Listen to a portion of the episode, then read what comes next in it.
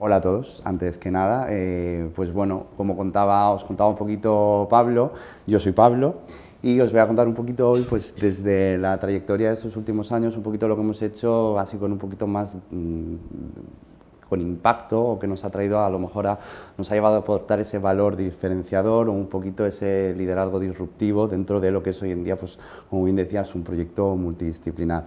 Em, Pablo me ha presentado, le cojo el, relevo y os contaré, pues bueno, eh, yo empecé trabajando para el grupo Inditex, después de una experiencia en Máximo Duty Berska pasé por Holanda y luego la última dirección creativa de, Caramelo. Y paralelamente llevó el proyecto Pablo Roth, que yo siempre lo llamo proyecto porque me parece que significa más que, eh, abarca muchísimas más cosas.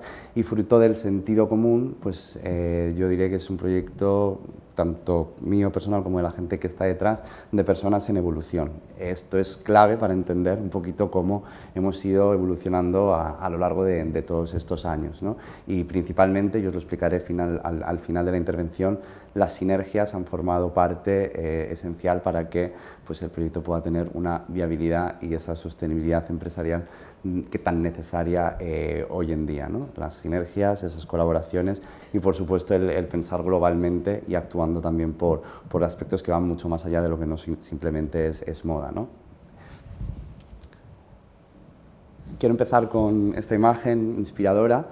Digo inspiradora porque es, eh, bueno, el, desfile que hicimos en el año 2020, en pleno COVID, cuando no se podían hacer desfiles y, bueno, pues esto era digital, entonces crisis igual oportunidad nos permitió hacer un un, desfile en un enclave único que de otra manera no hubiera podido ser, como fue la, Pedrera en Barcelona. Y digo lo de crisis igual oportunidad porque eso ha sido un poquito eh, el, casi el leitmotiv del proyecto y lo que nos hace estar en constante eh, pues eso, evolución, planteándonos cosas y cómo podemos aportar valor precisamente para ser hoy en día eh, disruptivos y para poder mantenernos y ser viables empresarialmente, tal, tal cual lo digo. Eh, os explicaré también cómo la artesanía además también se ha vuelto clave para que eso sea hoy en día parte de, ese camino y un poquito la introducción que os voy a hacer, a la cual os animo a todos, y además aquí que estamos a Petit Comité, que quien quiera intervenir, feel free, o sea, estamos aquí todos abiertos y además cuando se genera un debate muchísimo más interesante, bien durante la conversación o bien después. Eh, y como os decía, os voy a hacer una, pequeña introducción de los aspectos más importantes eh, del proyecto para luego acabar con un vídeo de cuatro minutos como resumen que pues, engloba un poquito todo de manera más gráfica y visual. Quiero empezar por esta palabra, eh, que seguro que a todos os suena de haberla oído casi casi a diario, ¿no? que es la sostenibilidad, ese concepto que hoy en día está tan, tan, tan mainado, por decirlo de alguna forma, y que casi casi está perdiendo, yo creo, está perdiendo un poquito el sentido, pero que tan importante es para un proyecto. Yo digo que la sostenibilidad hoy en día no es nada más que aquello que puede mantenerse en el corto, en el medio y en el largo plazo. Y a partir de ahí, por supuesto, entran muchísimos otros aspectos. ¿no? Por supuesto, eh, sostenibilidad medioambiental, sostenibilidad empresarial, sostenibilidad emocional. Es decir, pero pensemos en sostenibilidad como aquello que nos puede servir para poder mantener eh, un negocio a flote. Y precisamente dentro de esa sostenibilidad es clave el estar preguntándose cada día qué es lo que nos motiva, qué es lo que hace que ese proyecto pueda seguir vivo y sobre todo qué es lo que puede precisamente mantenerlo también para nosotros mismos para que siga siendo estimulante en, el día a día. ¿no? Por tanto, tres factores claves, sostenibilidad, personas, fundamental y siempre en el foco, y la innovación, precisamente para poder eh, ir evolucionando con, con el paso de los tiempos. Voy a coger para empezar o más bien para continuar, eh, palabras que han estado claves y que son claves dentro de este concepto para poder un poco eh, entender cómo el plantearnos todo esto nos ha ido hecho, bueno, ha, hecho que vayamos evolucionando hasta lo que somos hoy. ¿no? Primero, reflexionar sobre nuestro poder como consumidor, como consumidores, es decir, eh, y yo lo diré siempre, y hay gente que no le sienta bien, pero esa responsabilidad individual que en el fondo también todos tenemos. ¿no? Hoy en día es verdad que las empresas van a ir cambiando, pero lo harán cuando el consumidor también lo exija. O sea, tenemos un grandísimo poder como consumidor y creo que las empresas debemos adelantarnos siempre a las, al menos aquellas que quieran ser disruptivas, seguir por delante, a aquellas necesidades que pueda tener eh, el consumidor, ya no solamente a nivel de compra, sino también emocionales, físicas, a muchos otros aspectos. rechazar lo que no sea imprescindible en un mundo que está tremendamente masificado. Creo que es muy difícil el poder diferenciarte si no tienes una ventaja, una principal ventaja competitiva sostenible que te pueda diferenciar un poco de, de los demás. El reducir tu consumo a aquello que necesitas, y esto luego os explicaré cómo lo aplicamos nosotros a nuestro proyecto, a reparar aquello que ya tengas. Al final, si nosotros mismos no estamos dando valor a las cosas que tenemos, será muy difícil que podamos eh, pretender seguir vendiendo sistemáticamente eh, cosas que van a tener una fecha de caducidad limitada. el reutilizar siempre lo que ya existe y evitar los desechables. El reciclar lo que no podamos reutilizar el reincorporar a la tierra residuos orgánicos, y esto explicaré cómo lo estamos haciendo después, gracias a la vinculación que estamos haciendo con proyectos de artesanía, además muchos de ellos aquí en Mallorca, y siempre el resiste y el todo esfuerzo suma, y lo del resiste yo creo que aplicado a cualquier negocio, ¿no? hoy en día creo que resistir es clave, la perseverancia es fundamental, por eso, precisamente, y vuelvo otra vez a la palabra, para ser sostenibles, busquemos emocionalmente que es aquello que nos está haciendo vibrar para poder resistir y para poder eh, seguir avanzando. Todo esto que os estaba contando nos ha, llegado, nos ha llevado a que nuestro proyecto evolucione pues, eh, con estas siguientes características que os voy a comentar un poquito. ¿no? Fruto del sentido común, que es algo que intento tener en mi día a día, mm, en todo lo que hago, y por supuesto también en aquellos proyectos que, que, dirijo, de los que estoy enfrente y que se lo digo también muchas veces a, a los alumnos, eh, nos dimos cuenta que está siendo una marca pues, un poquito más pequeña, que si precisamente está abocando pues, por un consumo más amable, eh, cómo nos diferenciamos de los demás, lo que no tenía sentido es estar haciendo pues, una sobreproducción constante de prendas. Lo que no tenía sentido era que en pleno mes de febrero presentáramos una colección y cuatro meses después estuviéramos presentando otras. ¿Por qué no tenía sentido? Primero, porque nosotros ya le estábamos dando fecha de caducidad a aquello que estábamos haciendo. Segundo, porque no había ni siquiera tiempo de digerirlo, ni tampoco poco de disfrutarlo y creo que los proyectos son para disfrutarlos y porque al final estábamos sobrecargando al consumidor. Hoy hay estudios que dicen que para que se venda toda la ropa que hoy en día hay en circulación, un consumidor tendría que consumir una media de dos prendas al día. Por tanto, fijaros qué nivel de insostenibilidad y de poco sentido común al final. ¿no? Entonces, eso y pensar en la realidad del mundo en el que estamos viviendo, que es que hoy estamos ya prácticamente en el mes de noviembre y sigue haciendo un calor casi casi insoportable, en un momento en el que tenemos que mezclar los armarios, decidimos que íbamos a hacer solamente una colección eh, al año, mucho más completa, que mezclara hombre, que mezclara mujer y que por supuesto mezclara temporadas, que empezásemos a hablar de ese armario emocional y que de la gente empezase a querer apostar por el proyecto y consumir muchas menos prendas de más calidad, pero nosotros mismos ya dándole todo ese valor a lo que estábamos haciendo.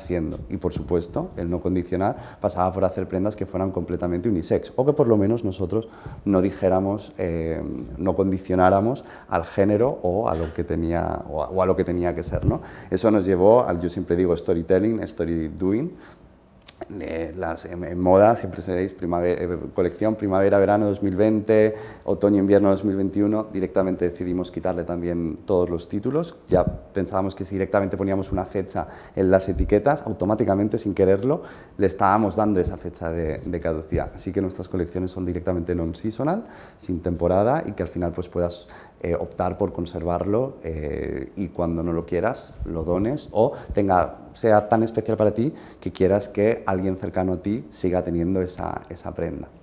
Al final, eh, fruto de la curiosidad innata en, en 2016 y fruto de bueno, pues, consecuencias de bueno, cosas que van pasando en la vida, nos dimos cuenta que el proyecto, solamente hablando de moda, se quedaba vacío, que tenía que tener algo más. Y esto muchas veces lo digo y la gente se sorprende, pero creo que es fundamental el poder adelantarte. Y nos empezamos a dar cuenta que al final eh, la moda era un negocio cíclico que, lejos de conectar, estaba desconectando y que la gente estaba perdiendo lo que era el foco. Entonces, eh, fruto, como digo, de la curiosidad y de cómo lo podíamos seguir haciendo sostenible emocionalmente, que nos siguiera interesando el proyecto, vimos la importancia de incorporar todas, todas esas inquietudes que, que, tenía, que eran todo el tema del mundo del diseño de interiores, de producto, el proyecto educacional, porque al final hoy en día es un, es un proyecto educacional, ya os contaré por qué, pero que en definitiva lo que hiciéramos pudiera generar ese impacto, pudiese crear eh, valor, porque me di cuenta que si yo mismo no lo sentía con lo que estaba haciendo, iba a ser imposible que la gente conectara también con, con eso. ¿no? Así que en 2017 el proyecto se empezó a convertir en proyecto multidisciplinar. Hoy en día ya no solamente hacemos moda, sino que, como yo digo, hacemos moda con más disciplinas, desde alfombras, iluminación, suelos, productos para hogar, eh, branding para, para vinos. Nos hemos dado cuenta de que al final cuando estamos uniendo eh, empresas, cuando conectamos, cuando estamos uniendo ADNs, eh, crecemos nosotros, crecen ellos y generamos ese valor disruptivo, creamos esa diferenciación y creamos esa apuesta que al final nos lleva pues, a, que la gente entienda mejor el proyecto y se nos diferencie de los demás. Y empezamos a tener un discurso propio y un discurso de verdad, que creo que es eh, fundamental para poder conectar hoy en día. ¿no?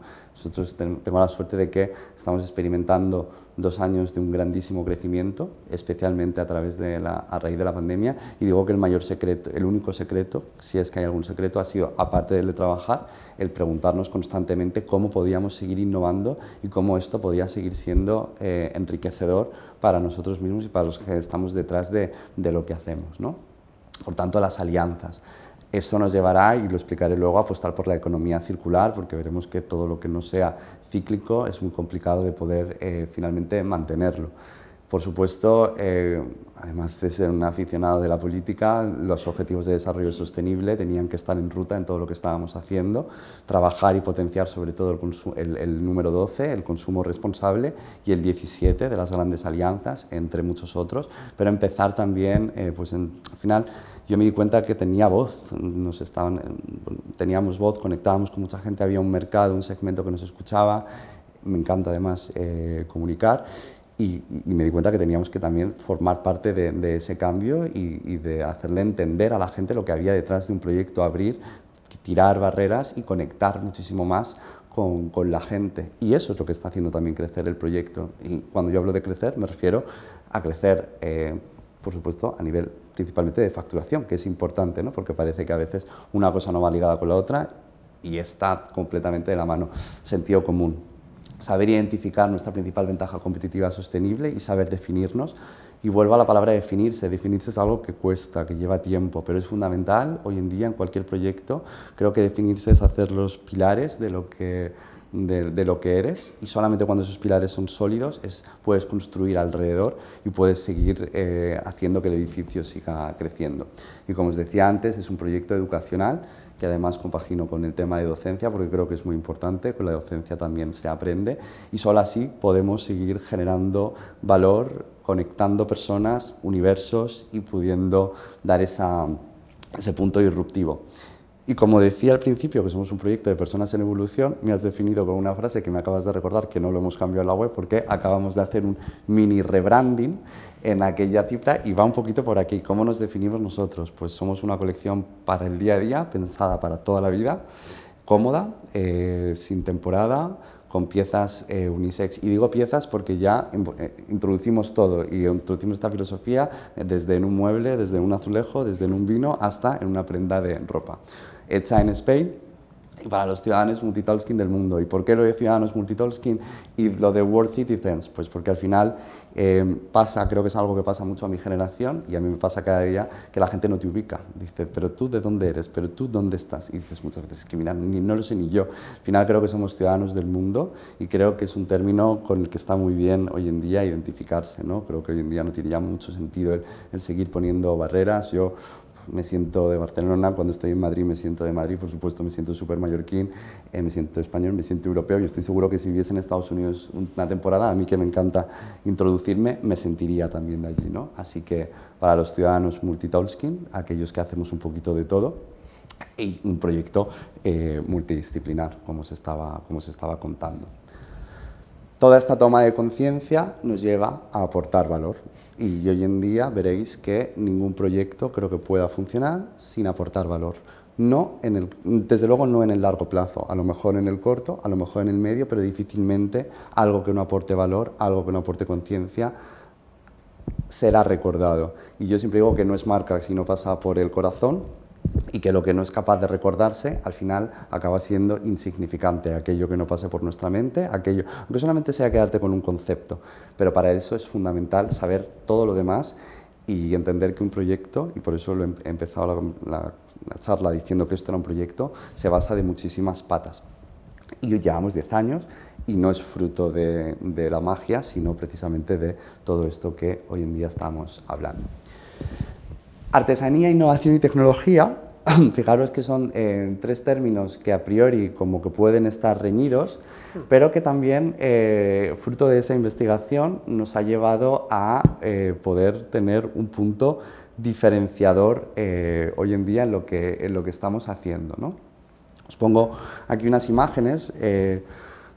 Yo, lo saben mis amigos y lo sabe mi familia, ahora quiero mucho a Mallorca, pero sí que es verdad que yo hubo un tiempo, y creo que no pasa nada por decirlo, en que estuve bastante desconectado con la isla, quizá también necesitaba salir y poner esa distancia.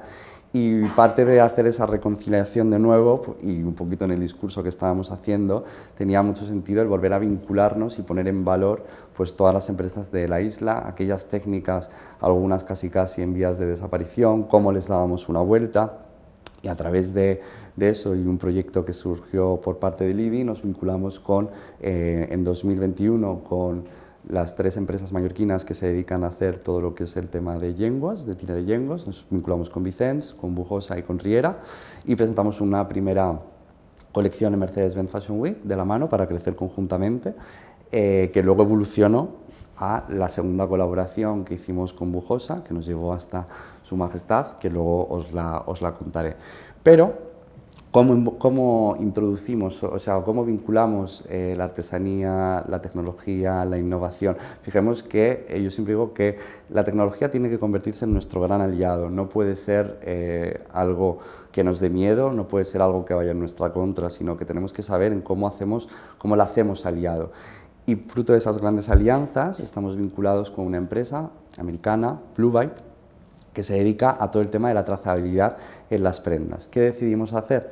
Pues en aquellas prendas que tenían una historia especial, eh, dotarles de un sistema NFC, que un poquito para que sepamos lo que es, eh, estamos hablando de un pasaporte de prendas, es como una especie de identidad digital que con un smartphone, igual que cuando tú vas a pagar eh, con el teléfono móvil con la tarjeta de crédito, pues tú puedas escanear esa prenda y te lleve a vivir una experiencia digital que te cuente todo lo que hay detrás. Y cuando decimos todo, es toda la información que nosotros queramos poner. Quién ha hecho la prenda, fotos de los procesos, vídeos, eh, el nombre de la mujer que te lo ha confeccionado, cuál es la historia, cuál es el valor añadido, qué impacto medioambiental ha tenido, si, cómo poder reciclar esa prenda. Pues, ¿Para qué? Pues para que el día de mañana, cuando pase a otras manos, eh, pues, pues, pues la gente sepa ¿no? todo lo que ha habido detrás, dónde ha salido. Igual que yo que soy un enamorado de las casas, siempre digo qué, bonito es cuando tiras una pared o cuando te encuentras un hidráulico, saber de qué año data la historia que hay detrás, pues un poquito darle ese valor también a las prendas y no hacerlas tan eh, de usar y tirar. Pero vemos cómo es a base de darles ese valor eh, detrás. ¿no? Y eso era el foco perfecto para poder contarle al mundo la historia de Mallorca, la historia de esta producción y un poquito todo lo que había detrás, ¿no? que a mí me parece como, como, como mágico. Tengo un pequeño vídeo que os lo voy a enseñar ahora de esto que os estaba contando. Antes de llegar a ese vídeo, perdón, os cuento aquí un ejemplo gráfico. Es esto, que directamente tú acercas el smartphone a la prenda, escaneas y empiezas a vivir esa experiencia digital que te cuenta pues, un poquito todo lo que hay detrás. Yo siempre pienso, cuando hoy en día vas a un a una tienda de segunda mano, ¿no? Esa pregunta de quién habrá llevado esto, esto de quién habrá sido, ¿no? Incluso ahora como está eh, evolucionando la tecnología a través de blockchain, inclusive puedes saber por todos los sitios que ha ido pasando esa prenda, puedes hasta personalizarla, darle una experiencia diferente. Yo creo que todo lo que pase por aportar ese valor eh, y en dar a conocer la artesanía y en darle ese conocimiento al mundo, porque al final lo que no se conoce es difícil poder mantenerlo. Y hago un paréntesis, hicimos también un proyecto con la isla de La Palma, de Palma a La Palma, eh, donde el, volcán de Cumbre Vieja, que queda el último sitio de Europa donde se hace la seda de manera completamente artesanal, pero es un, es un proceso lento y caro que eh, casi casi estaba a punto de quedar en el olvido, precisamente porque como la gente no lo conoce, eh, no lo estaba consumiendo. Y a través de una acción que hicimos con el gobierno de allí, eh, que sabe de la importancia de destinar recursos públicos para que todo eso sea eh, conocido y se ponga en valor, ha podido conocerlo muchísima gente, también a través de todos estos, sistemas que os estaba contando, y eso ha hecho conocerlo. Y ese es un poquito el, commitment que también tenemos, ¿no? el, comentar toda esa diferenciación, todo eso que hay detrás, que nos puede dar ese, ese valor para volver a recuperar eh, la, la, artesanía. Fijaros, luego volveré a hablar un poco de... Luego al final que os hablaré de la prenda, de la, de la falda de Su Majestad, una de las preguntas que más me hizo la prensa era sobre el precio de la falda. Digo, bueno, es una falda que costaba mil euros, pero es una falda que consumía 7 metros, que todo el proceso de producción llevaba como más de un mes y a la gente le chocaba el precio. Digo, bueno, probablemente tengamos que cambiar ese concepto, ¿no? De saber si tú estás apostando por mantener un oficio, si estás apostando por esa diferenciación y por tener un producto único, también tenemos que cambiar ese tipo de, mentalidad. Todo pasa por consumir menos y consumir mejor. Y esto creo que es un muy buen punto de cómo la tecnología nos ayuda a poder eh, ir avanzando. Todo esto eh, como digo, como siempre tiene que estar en, evolución y es muy importante cuando tocas una tecla seguir investigándola para ver cómo consigues aportar ese, ese valor disruptivo, nos llevó a que en la última eh, colección que presentamos en Mercedes-Benz Fashion Week Madrid, en el mes de marzo, nos, nos, adentrásemos un poquito más, ¿no? Nos estábamos haciendo un poquito pioneros en moda en trabajar la tecnología, pues había que ir un paso más allá. Y empezamos a trabajar lo que son los NFTs, la tecnología y la circularidad como nuevos modelos de consumo. ¿Y esto cómo va? Primero, vuelvo a nuestra última colaboración, que en este caso fue con, eh, con, Artesanía Textil Bujosa, desde Santa María, y pensamos en cómo le dábamos un giro nuevo a todo el tema de las yengos, precisamente para que pudiera tener pues, eh, un interés también diferente. Y lo primero que hicimos fue crear nuestro propio dibujo de ICAT, ese es un dibujo patentado nuestro, que no existía, y que le da una continuidad también a, pues a, ese propio mercado, ¿no? que incluso la gente pueda saber que puede incluso hacer como esa customización de lo que son las tiras de yengos. Además, eh, quisimos hacerlo un poquito más sostenible, el, la ICAT está hecha a base de lino y algodón, el lino es un tejido maravilloso, pero consume muchísima agua y decidimos hacer una propuesta en 100% algodón, es decir, darle como esa nueva vida o ese nuevo, bueno, esa nueva viabilidad a un proyecto que pudiese también crecer de, de otra forma. Y salieron estas prendas. Pero, fruto precisamente de esa exclusividad que también queríamos darle, nos decidimos a entrar con esta pequeña colección en el, en el metaverso. Y cuidado con preguntarme qué es el metaverso porque es algo tan amplio que ni siquiera nosotros que lo empezamos a trabajar sabemos muy bien qué, qué es, ¿no? Pero formaría parte de ese mundo digital donde las prendas, eh, bueno, pues puedes vestir a tu avatar a través de un NFT o, perdón, eso sería el metaverso, y luego están los NFTs, que son como esas obras de arte digital. Entonces, precisamente, y lo explico en el vídeo al final, hoy en día lo más sostenible precisamente sea quizá no consumir, o consumir muchísimo menos, desde luego en moda, que creo que no nos hace falta de nada a nadie, y al que le haga falta puede recurrir al mercado de segunda mano, es decir, no creo que haya una necesidad real de seguir produciendo. Eh, hicimos como esta experiencia y cómo esta experiencia nos podía garantizar esa circularidad, cómo podía hacerlo sostenible también empresarialmente. Bueno, pues por cada compra de ese NFT de arte digital o para tu avatar, poder garantizar una circularidad conforme un porcentaje de esa venta le llegara al productor de origen y que por tanto pudiera seguir también creciendo y evolucionando.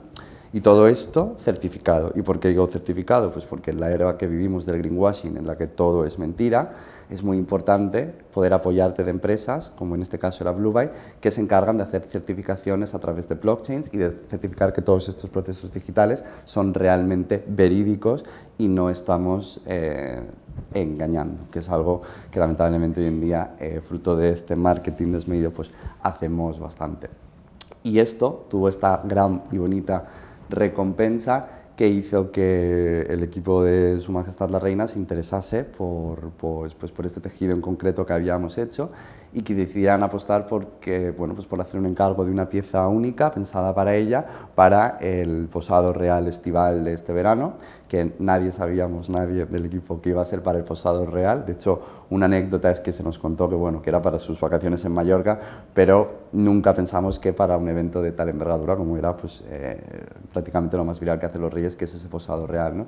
Y la verdad es que es una imagen muy bonita que a nosotros nos encanta, un ambiente mediterráneo, fresco, natural, en Valle de Mosa, con con un tejido que tiene historia, que le damos esa vuelta y que al final es un poco como ese sumum, ese, ese punto final al que hemos llegado, trabajando un poquito todo lo anterior. ¿no? Y yo que soy un apasionado del branding, cuando me dice la gente, qué bonita es la foto, digo, es que es una foto que es perfecta en la que para mí todo encaja alrededor, pero todo encaja porque todo está pensado, porque todo está bien hecho, porque hay un discurso, porque eh, aparte de todo el equipo fantástico que ella tiene detrás, eh, hay realmente ese propósito, ese propósito tan importante en todo lo que hacemos. Y yo creo que es para mí la palabra más importante y siempre le digo, se lo digo a mis alumnos, se lo digo a cualquier persona que tenga un proyecto y a cualquier persona que esté haciendo algo.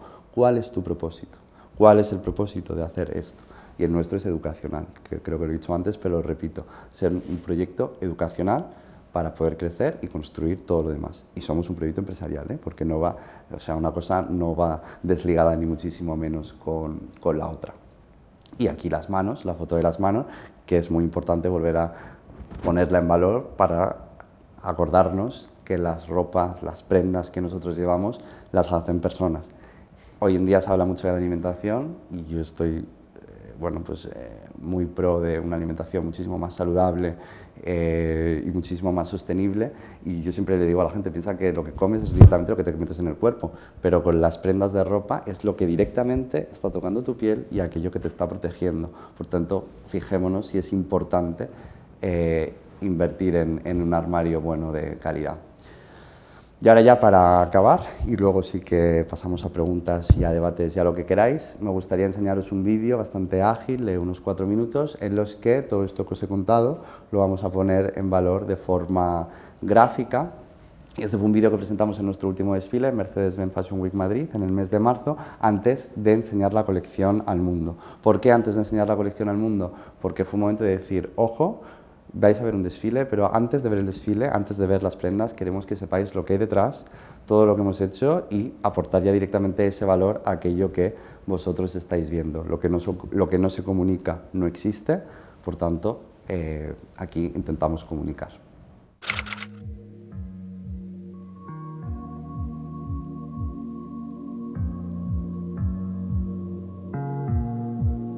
En este momento, en el que se cumplen 10 años de este proyecto, queremos apostar por hacer un ejercicio de trazabilidad y transparencia.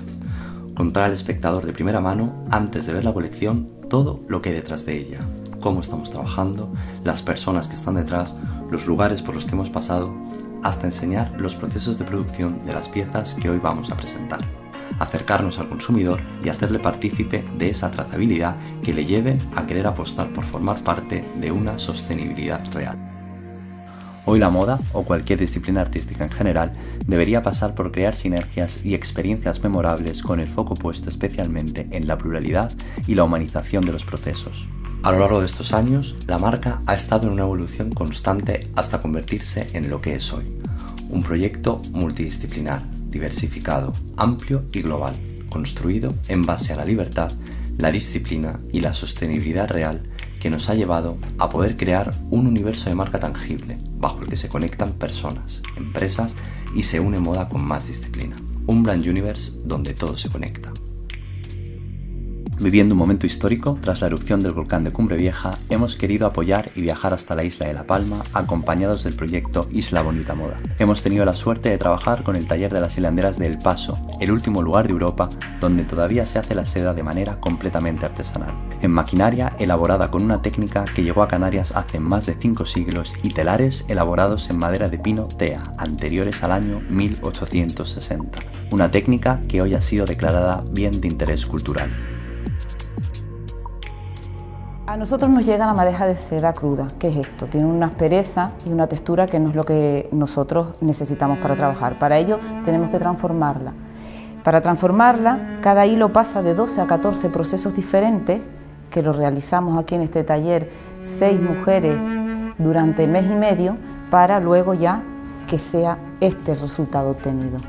Nuestro siguiente destino nos lleva hasta Santa María, en Mallorca, para adentrarnos en el taller de artesanía textil Bujosa, un lugar donde tres generaciones han estado trabajando en el taller familiar desde sus inicios para garantizar un producto de calidad y completamente artesanal. Continuamos nuestra apuesta por seguir trabajando con tejidos característicos de la isla, creados bajo la técnica tradicional y manual de Cada vez más de nuestros productos cuentan ya con tecnología, gracias a la cual y vía NFC podemos escanear las prendas con un smartphone y vivir una experiencia digital que te cuente todo lo que hay detrás de ellas. Hoy en día probablemente lo más sostenible sea quizás no producir o producir muchísimo menos. Por eso, y adaptándonos a la realidad de nuestros días, parte de estas prendas solo van a estar disponibles en el mundo digital vía NFT. Tenemos el compromiso de trabajar juntos hacia una sostenibilidad real con acciones que marquen la diferencia.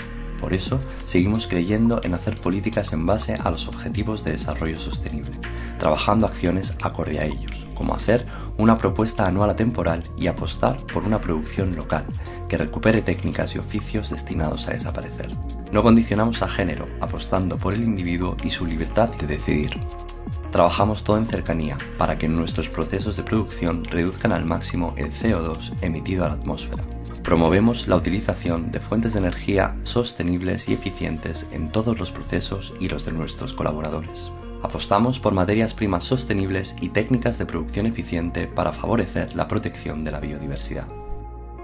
En definitiva, nuevas maneras de crecer y evolucionar que nos hagan apostar por una economía circular y de desarrollo sostenible para construir entre todos la era de las marcas morales. Lo que os estaba contando antes de eh, cómo ponemos, pues eso, eh, una cosa es el storytelling y el story doing, pues es muy importante enseñar lo que estamos haciendo, el mostrarnos, el humanizar el sector, sobre todo el sector eh, de la moda que está casi casi tan, tan denostado y poder así apostar valor crecimiento y es que solamente así, apostando entre todos, con alianzas, con proyectos disruptivos, vamos a poder generar eh, ese impacto y esa sostenibilidad empresarial, primero en nosotros mismos, para seguir vibrando día a día, que es súper importante en aquello que hacemos, y segundo, pues eh, empresarialmente. Bueno, Pablo, creo que nos has dado mucho bueno, una, una, especie de fiesta visual y también muchas cosas en las que pensar. Entonces, eh, bueno, tengo un montón de preguntas y espero que ustedes también, que podamos eh, pues tener un rato de, charla eh, y discusión y que supongo que estarán todos también eso, con curiosidad sobre muchas de las cosas que hemos, que hemos visto. Em, si puedo empezar yo. Sí, además así rompes el hielo. Este, me viene a la cabeza, eh, bueno, al, hilo de la exposición temporal que tenemos ahora mismo en el museo con el artista y diseñador Bruno Munari, uno de cuyos lemas centrales era preguntarse a sí mismo constantemente, ¿esto se puede hacer de otra manera?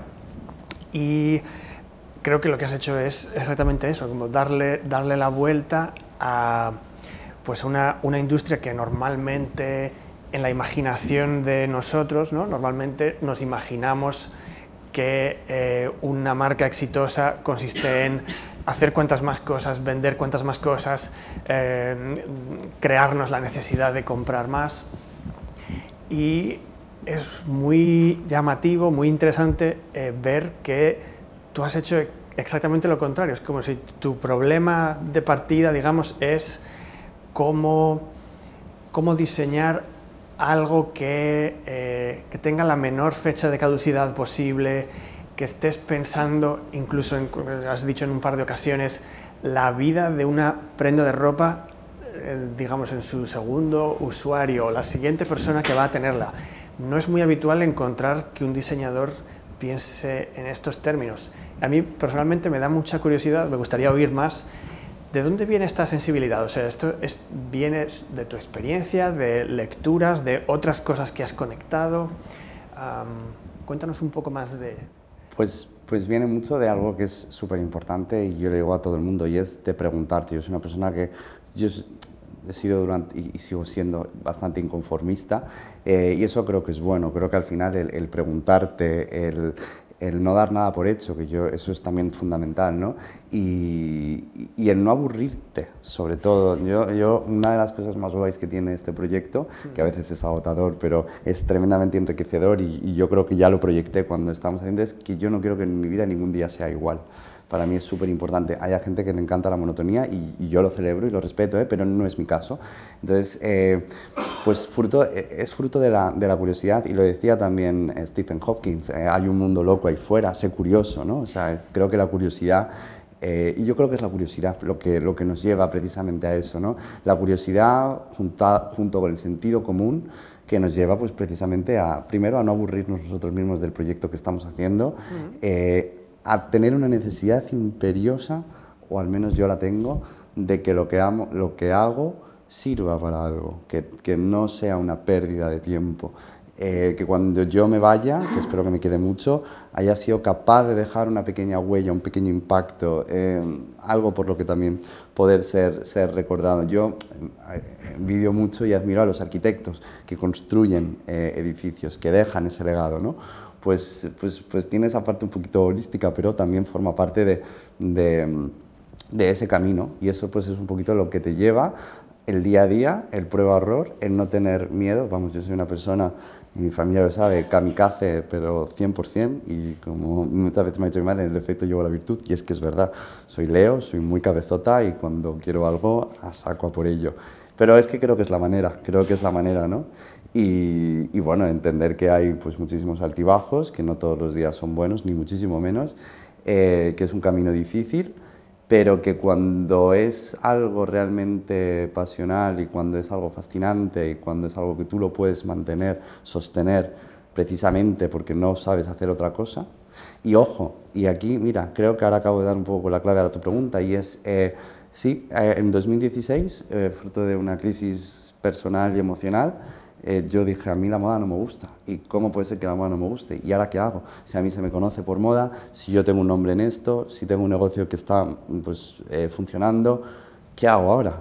¿Me a estudiar? ¿Cambio de profesión? No, no, Pablo, y tampoco puedes ser, no puedes cansarte tan rápido. Piensa, piensa, piensa. Y a partir de fruto de empezar a pensar, fue cuando dije, bueno, ¿qué le falta a este proyecto? ¿Qué necesitas? ¿Te gustan los interiores? Pues vamos al interiorismo. ¿Hay que hacer producto? Pues vamos a hacer producto. Ostras, y es que esto nos puede llevar a hacer el proyecto mucho más disruptivo, pero eso también automáticamente nos lleva a que no podamos hacer tantas colecciones. Pero es que tampoco tiene sentido hacer tantas colecciones.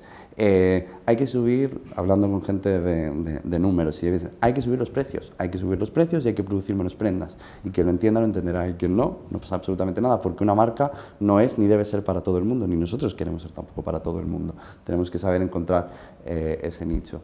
Y eso, y el día a día, pues es lo que, lo que te va haciendo estar en el, en el camino y planteándote. Así que yo es a lo que animo siempre a la gente y a, los, a la gente que hace proyectos. No tener miedo, ir a por ello que te gusta y estarte preguntando día a día. Porque es que si no, y más en un mundo que es muy complicado y cada día más, y asusta lo complicado que se está volviendo el mundo, asusta mucho, creo que va a ser muy difícil eh, poder poder seguir generando industria, negocio y emociones, que eso es fundamental, el crear emociones en aquello que hagas y el emocionarte tú por lo que estás haciendo. Cuéntanos más sobre esto, porque también es algo que hemos oído a, varios artesanos que hablan de, pues bueno, en el contexto del mundo en el que vivimos ahora mismo, en el que pues, es tan, tan fácil, tan barato, a comprarte cualquier cosa, que te la manden en 24 horas desde el otro extremo del mundo, que sea algo que mm, sirve de forma muy rápida y muy básica a una necesidad que tú tienes, pero en cambio, em, bueno, un producto artesanal puede tener un lado emocional también, que no tiene esta otra opción más, pues más básica, más moderna, eh, también entiendo que es algo que hace que el producto sea más caro. Bueno, antes de hablar del precio y el valor y estas cosas, pero cuéntanos más sobre ese lado emocional. ¿Cómo, cómo, cómo orienta lo que haces? Pues mira, yo creo, y también un poco a raíz de cómo empezabas la intervención eh, de la pregunta, es que estamos en el mundo de, de, los estímulos, de los estímulos constantes, de los estímulos a los cuales reconozco soy también adicto y son peligrosos, ¿no? Eh, eso te lleva a que también tengas un poquito que, parar o obligarte un poco a parar. Yo ahora estoy en un momento en el que ni puedo ni quiero parar. Pero sí que tuve una época, esa crisis de que son tan buenas, de 2017 a 2017, donde imperiosamente tuve que parar. Y eso te hace reflexionar y eso te hace dar cuenta que, y lo digo, llévalo al mundo personal y al mundo de las relaciones de pareja, de amigos o a tu día a día. ¿Puedes mantener algo sin emoción? Creo que no, o creo que no lo puedes mantener en el largo plazo. Por tanto, ¿cómo emocionas? Pues aportando valor. ¿Cómo aportas valor? Ay, amigo. ¿Y cuál es tu principal ventaja competitiva sostenible? ¿Cuánto te has escuchado a ti mismo? Fijaros que yo, yo lo con muchos de los alumnos. Las clases empiezan en moda, pero pasan por arquitectura, pero llegan al punto de psicología. Entendemos que todo está conectado. De hecho, nosotros un eslogan que tenemos es The place where dreamers meet doers, el lugar donde los soñadores conocen a los hacedores, ¿no? aquellos que realmente eh, al final llevan esos proyectos a cabo. Em, creo que todo pasa por, por, emocionarte y eso al final se, se, lleva al producto, igual que cuando tú estás bien interiormente lo transmites a los demás. Eh, o cuando ese día que tú te sientes bien, todo el mundo te dice qué guapo estás, pues, pues no sé por qué, pero eh, bueno, porque estás bien. Entonces, cuando eso se vuelve de verdad, cuando se vuelve parte de tu discurso, y cuando lo trabajas día a día, cambiándolo y evolucionándolo, evidentemente, lo llevas a tu modelo de negocio, lo llevas a tu producto y, lo, y, el público acaba conectando y acaba entendiéndolo. El que esté preparado y el que no, no es para ti, no pasa nada. o sea, no, no pretendes que todo el mundo lleve tus prendas o compre tus mm, alfombras. O... Es que, o sea, puedo pretenderlo, pero es, pero es una mm. utopía. Eh, entonces, eh, lo que sí creo es que la quiero, es que la gente, que, que por lo menos la gente que, que, está detrás o que tiene un Pablo Roth en su casa o en su armario o, o, que se apunta a un máster, eh, sepa o, quiera formar parte de, ese valor añadido y de, de, esa historia que hay, que hay detrás. Y a lo mejor no es ahora, eh, pasa con los años. De hecho, fíjate, el, el mira, el eh, Carlos, que es eh, quien, está quien lleva toda la parte de, showroom, siempre fue un fan de las primeras alfombras que hicimos con, con Hispania, ¿no? Y él siempre decía, cuando me vayan muy bien las cosas, me compraré una alfombra tuya. Me compraré una alfombra tuya cuando me vayan muy bien las cosas. Ah, sí, sí, es que quiero esta alfombra, quiero esta alfombra, quiero esta alfombra. Eh, y a, Carlos le van bien las cosas, pero eh, le van bien las cosas, no, no, digo económicamente, digo porque es una persona feliz, que es lo más importante. Ahora tiene una alfombra eh, de Pablo Roth y siempre me dice, cómo me gusta y siempre que la miro me recuerda a la he conseguido y la tengo y tengo ese... Bueno, pues ahí está ese valor emocional. Yo creo que de eso nunca te vas a querer deshacer, ¿no? Nosotros también te digo, somos una marca pequeña y queremos seguir manteniéndonos así, entonces no tiene ningún sentido ni ser para todo el mundo, ni podemos, ni, podemos competir en sectores de precio donde ni nos interesa y donde hay ya una masificación. Y cuidado, porque incluso lo estamos viendo en las grandes industrias que han competido siempre por precio, Mango, H&M, Zara, Inditex, estamos viendo lo que está pasando. Son empresas que están a la baja porque son cíclicas, porque o corren a aportar ese valor que ahora es muy complicado, o al final, eh, pues bueno, es, es, difícil. Así que no, eh, esto es como como cuando conoces a alguien y no es para ti, pues no es para ti. Por mucho que tú te empeñes. Pues así, es que en la vida hay que aplicar ese sentido común siempre. Bueno, tengo una última pregunta mía y dejo que hagan ustedes más, pero tengo una pregunta que en realidad son dos. Eh, ¿cómo, reacciona, ¿Cómo reaccionan ante tu filosofía dos tipos de personas? Primero, los artesanos y dos, tus alumnos muy jóvenes. Pues los, con los artesanos muy bien, es decir, con los artesanos tenemos eh, una grandísima eh, relación. Yo soy muy de cuidar las relaciones, ya no solo con los artesanos, sino eh, con los patrocinadores, con los sponsors, con la gente que nos apoya o con la gente con la que crecemos juntos, con la que hacemos ese universo de marca multidisciplinar, pero los artesanos son parte de ellos y bueno, por ejemplo, pues con Carmen, de las hilanderas de La Palma, eh, pues tenemos contacto, pues no sé, una vez al mes me manda un WhatsApp para decirme, oye, ¿cómo estás? ¿Cómo te va todo? ¿Cómo tal? Me acuerdo de ti. O, o por ejemplo, Ana, que es la jefa de taller, que, que es también una artesana al final, ¿no?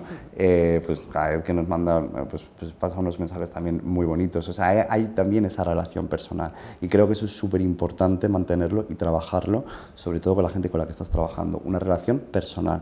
Creo que si una relación personal es también complicado en, y eso no entra en que no sea productivo ni mucho menos. No, no, no. Yo soy pro productividad, pero la relación personal también. Eso por la parte de, los artesanos.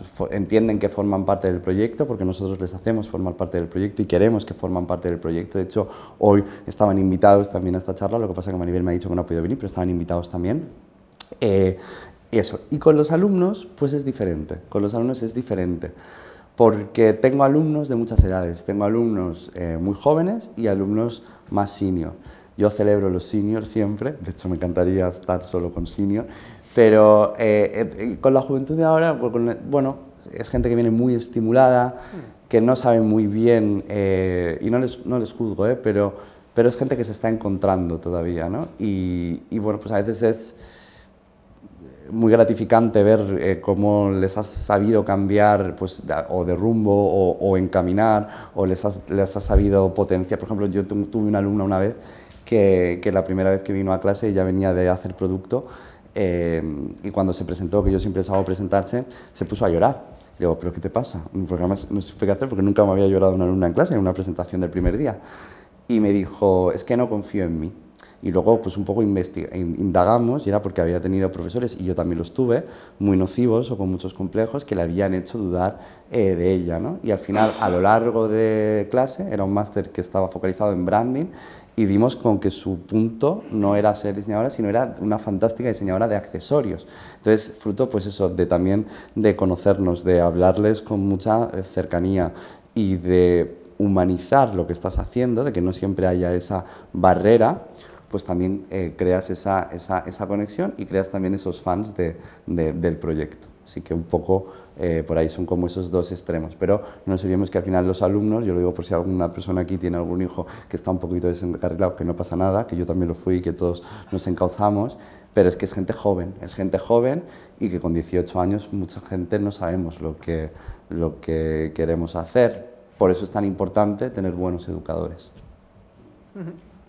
Y como he dicho, como somos educacional, pues pues también intentamos el, granito de arena ponerlo ahí y por eso hacemos también la parte de docencia que es muy más algo motivacional, pero que también enriquece al proyecto como enriquece todo lo que se hace alrededor. Fantástico. Pues bueno, no quiero monopolizar más la conversación, así que por favor, si tienen preguntas, siempre con el micrófono para que puedan oír eh, los que nos están siguiendo en directo por streaming. Ah, bueno, yo quería coger el micro, pero... Ah, pues está tocado. A ver, para pasárselo a ella. Pero bueno, ya, ya aprovecho y, te pregunto, ah, compartimos una cosa también que es la parte de la docencia, que es lo que has dicho ahí, con respecto a la parte de, de los estudiantes, ¿no? de cómo van llegando. Y la verdad es que te quería, más que preguntar, agradecer ese punto que has dicho, porque muchas veces te encuentras, también los tenemos en primero, ese punto de, de, de ese salto que se necesita eh, ¿Vosotros trabajáis con algún tipo de dinámica con ellos, mm, digamos, un aprendizaje servicio, se puede llamar algunas veces, en proyectos reales? ¿Ellos cómo, cómo terminan reaccionando a eso? Tienes un, trabajo apasionante, pero como bien dices, vas proyectándolo en lo que va a llegar y una de las cosas que llegan son hay varias cosas, principalmente en lo que estoy que es máster, que es gente que ya viene de un terreno pues un poquito que ya más especializado y luego también lo, que son los grados. Pero yo eh, soy el antiprofesor, de alguna manera. Entonces yo siempre les digo a los alumnos, primero yo muchas veces digo, yo no os voy a evaluar. O sea, tranquilos, yo no voy a hacer exámenes porque a mí, pues, ¿qué me interesa a mí evaluaros? Eh, y siempre les digo, quien no quiere venir a clase, que no venga, ¿no? O sea, cuando yo, cuando, y, luego es mucho también las clases de hablarles de la realidad, o sea, de la realidad, y, como, y creo que un buen punto, y también para un profesor, y yo siempre lo digo, es, chicos, yo lo que os voy a decir aquí no es ninguna verdad universal. Quizá porque yo tengo profesores que me dijeron, eso solo lo puedes hacer así, y si no lo haces así, eh, no lo vas a hacer nunca bien. Y yo digo, pues es que yo no lo sé hacer así, y lo hago así, y sale bien y luego al final, pues mira, ¿no? Entonces siempre digo, digo, al final eh, es importante que tengáis muchos profesores, los profesores son herramientas y lo importante es que vosotros construyáis vuestra caja de herramientas y que a cada uno decida, pues a mí me va mejor esta herramienta, pues a mí me va mejor esta, pues a mí me ha enseñado esto, pues a mí me ha enseñado esto. Y con eso, eh, cuando al final, yo creo que todo lo que no es impuesto, eh, esto es como muchas veces con la lengua, cuando se quiere imponer, todo lo que no sea impuesto, al final lo haces mucho más seduce y lo haces más enriquecedor. Entonces yo pues hablo, eh, con, te diré que nunca he tenido, he tenido la gran suerte de un alumno que se me aburra en clase. Lo digo porque me entrarían como los siete males o entonces cuando digo, igual lo dejo porque no... Pero es gente, bueno, cuando les hablas de, de, la realidad, cuando, les, cuando te eres eh, cercano de que no vas a imponer, o una vez simplemente el ejercicio de decir, yo no os voy a hacer un examen, automáticamente cambia el, el feeling y además que te ahorras eso de no hacer los exámenes. Pero pero sí, y, luego ser eh, comprensivo. Yo les enseño también a ser muy, muy, prácticos, sobre todo en, el, en, el, en, un mundo en el que tienes por una cuestión de tiempo, que es ser práctico, y eso es súper importante. No te sale, no pasa nada, otra cosa. Esto no tal, pues no es lo tuyo. Eh, y luego, ya te entenderás, yo suspendí mates toda la vida y ahora me flipan las matemáticas, bueno, los números. Pero, eh, quiero decir, oye, creo que es hacerlo mucho más eh, real. Lo que pasa, y a lo mejor ahora toco algo delicado, que ahí depende del profesor. Yo tuve profesores que me enseñaron, eh, yo, yo, siempre suspendí mates, pero tuve una profesora que me hizo sacar dieces en matemáticas.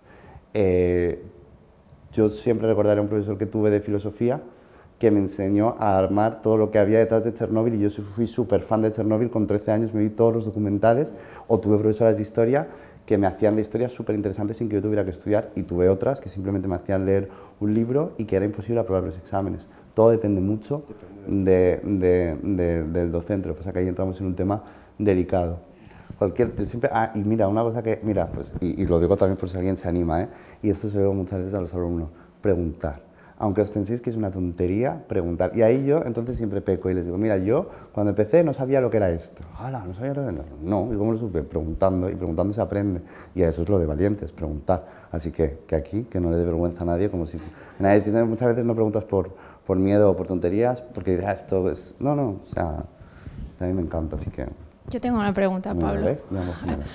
Eh, bueno, si puedes responder, era si la crisis esta que tuviste, no sé qué año has dicho, 2016 o 17, eh, que has dicho que de repente no te gustaba la moda, si no te gustaba la moda porque más desde dentro te diste cuenta de cómo funciona la industria de la moda.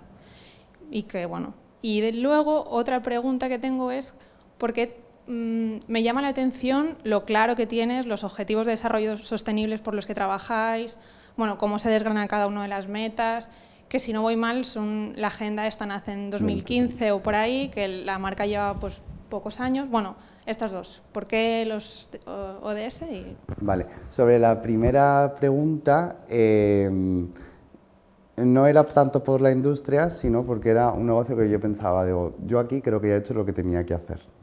Tal cual te lo digo, es decir, eh, no me llena, o sea, no me llenaban. Supongo que ahí entran muchos factores, desde a lo mejor cómo es el sector o lo que tal, pero no me llenaba, no me veía.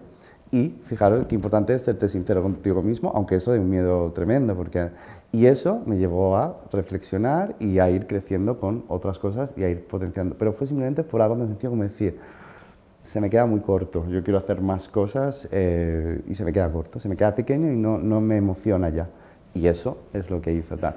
Y lo de los Objetivos de Desarrollo Sostenible, que efectivamente eh, son, eh, bueno, eh, desde 2015, lo que pasa es que la pandemia ha hecho también que sean parte de los grandes olvidados, Agenda 2030, y que es verdad que es un plan que nos queda como muy a corto plazo y que siguen siendo los grandes desconocidos para, para la mayoría de la gente pues creo que está bien, o yo intento siempre apoyarlos con la chapita o hablar de ellos, porque, bueno, pues para menos que la gente los empiece a conocer. Al final, los objetivos de desarrollo sostenible, para que no los conozcan, no son más que 17 objetivos planteados a nivel europeo de cómo hacer un mundo mejor. Y va desde cómo trabajar por el fin de la pobreza, desde por un consumo responsable, por, la, bueno, pues por una vida de, ecosistemas submarinos eh, óptima. ¿Cómo entro? Como te decía antes, a mí la política es mm, un tema que me interesa muchísimo y que también de alguna manera tocamos en lo que hacemos, porque creo que moda es política, creo no, moda es política y el diseño ya ni te cuento. Eh, y tenía todo el sentido del mundo introducirlos en el discurso, contribuir también con nuestro granito de arena y que se pudiera conocer. Y porque es que creo que cualquier empresa que se, o sea, que se en día o que, o que realmente esté en la realidad de lo que está pasando, tiene que llevarlo en su programa. Y esto no va, y lo digo siempre, ¿eh? esto no va con ningún partido. Qué poco listos son aquellos partidos que piensan que esto es de otro partido. Esto es de todos. Esto es de todos y es fundamental para poder eh, pues, tener ese, impacto entre todos. ¿no? Eh, y por eso, por eso los, Y me decía un amigo otro día, al final te has abanderado en moda de esto. Y digo, oye, pues qué orgullo, qué orgullo, pero al final es, bueno, punto también de curiosidad y porque a mí también me encanta meterme en mil terrenos. No, has mencionado marcas como Zara, H&M y todos esos gigantes que todos sabemos que su concepto de negocio va muy en contra de lo que es sostenibilidad y lo que están haciendo están vendiendo la historia de sostenibilidad hacia consumidor. ¿Cuál es tu opinión sobre este fenómeno?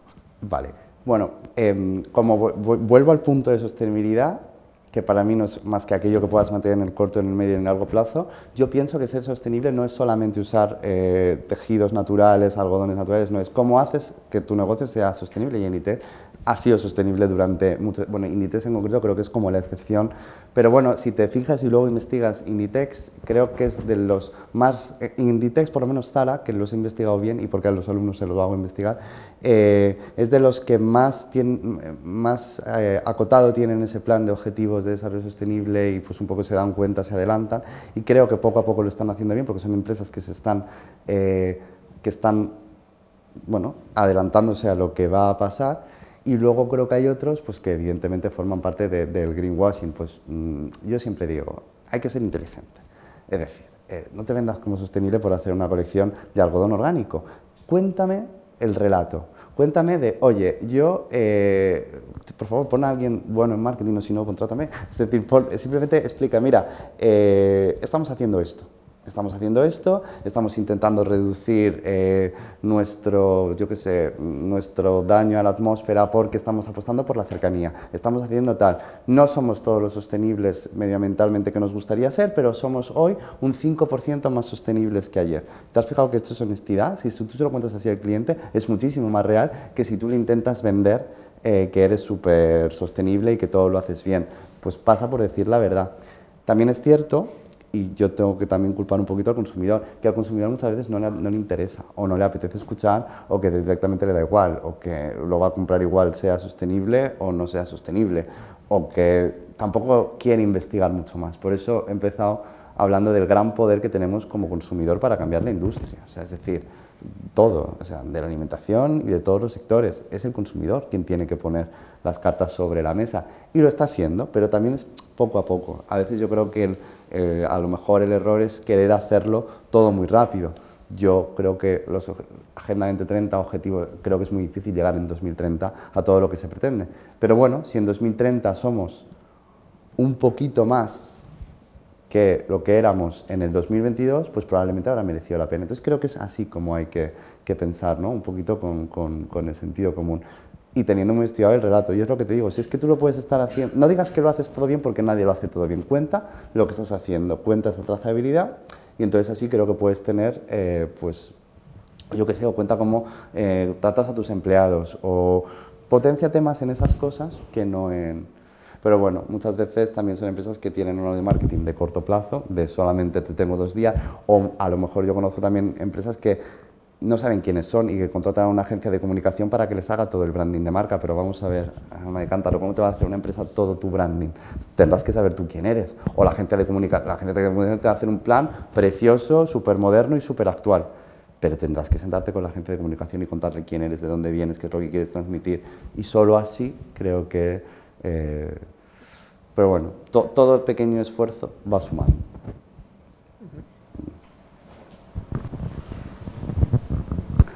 Pues, bueno. a acabar tú ahora. Este, muchísimas gracias, Pablo. Creo que eh, nos, has, dado mucho que pensar.